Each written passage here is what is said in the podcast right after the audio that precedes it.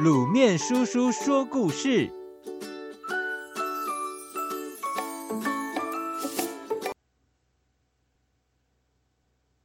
最好的厨师。连连荒年，加上战乱，百姓的生活很艰难。即使富庶的江南，一般寻常人家也是三餐不济，要靠捡拾一些野食为生。陈三姨是一位寡居的老婆婆。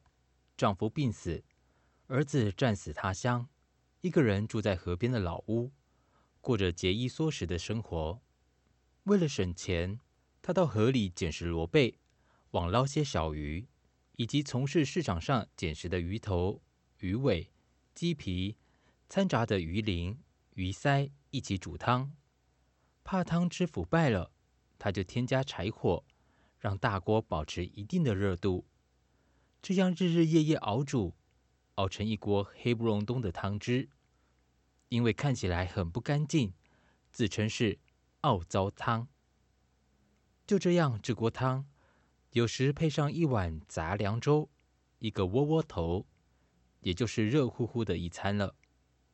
遇到过年过节，讨得一把面粉，蒸个馒头，包几个饺子，或是下一碗面条。天蝎才买来的荠菜、葱酒，这样更是香香美美的一顿了。有一天晚上，因为战乱逃离京城的皇帝，在江南烟雨弥漫的水道中迷了路，也都黑了，只好靠岸休息。前不着村，后不着店，就只看到老老旧旧的一桩老屋。随从敲了陈三姨的柴门。请求提供一些热食给皇帝当晚餐。陈三姨看对方像是有身份的人，家中又没有什么饭菜，非常为难。随从央求的说：“一碗汤面也行。”陈三姨只好答应了，拿出家里仅有的面粉，擀了一些面条，煮好之后就浇上奥糟汤，撒上一些葱花。随从高高兴兴的端上船上给皇帝用餐。皇帝吃了这碗面，觉得鲜美无比，赞不绝口，称赞是人间美食，交代重赏老婆婆。战事平息后，皇帝回到皇宫，对逃亡途中吃的那一碗面非常怀念，嘱咐御厨一样画葫芦。但是皇帝总是不满意。就派随从到江南寻找河边老婆婆，问问那碗面是怎么做的。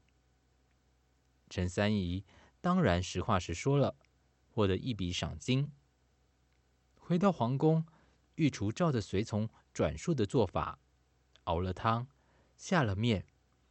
皇帝吃了一口，立刻吐出来，生气地说：“御厨三百，煮不出一碗能吃的面吗？”就把老婆婆请到宫中来吧。宫中的人到了陈三姨的老屋，表达来意。他终于知道那天晚上见到的是皇家的随从，吃面的竟然就是当今的皇帝。但是陈三姨拒绝了。她说：“皇帝当天觉得好吃，是因为他饿了。宫中的皇帝美食无缺。”就吃不出一碗汤面的滋味了。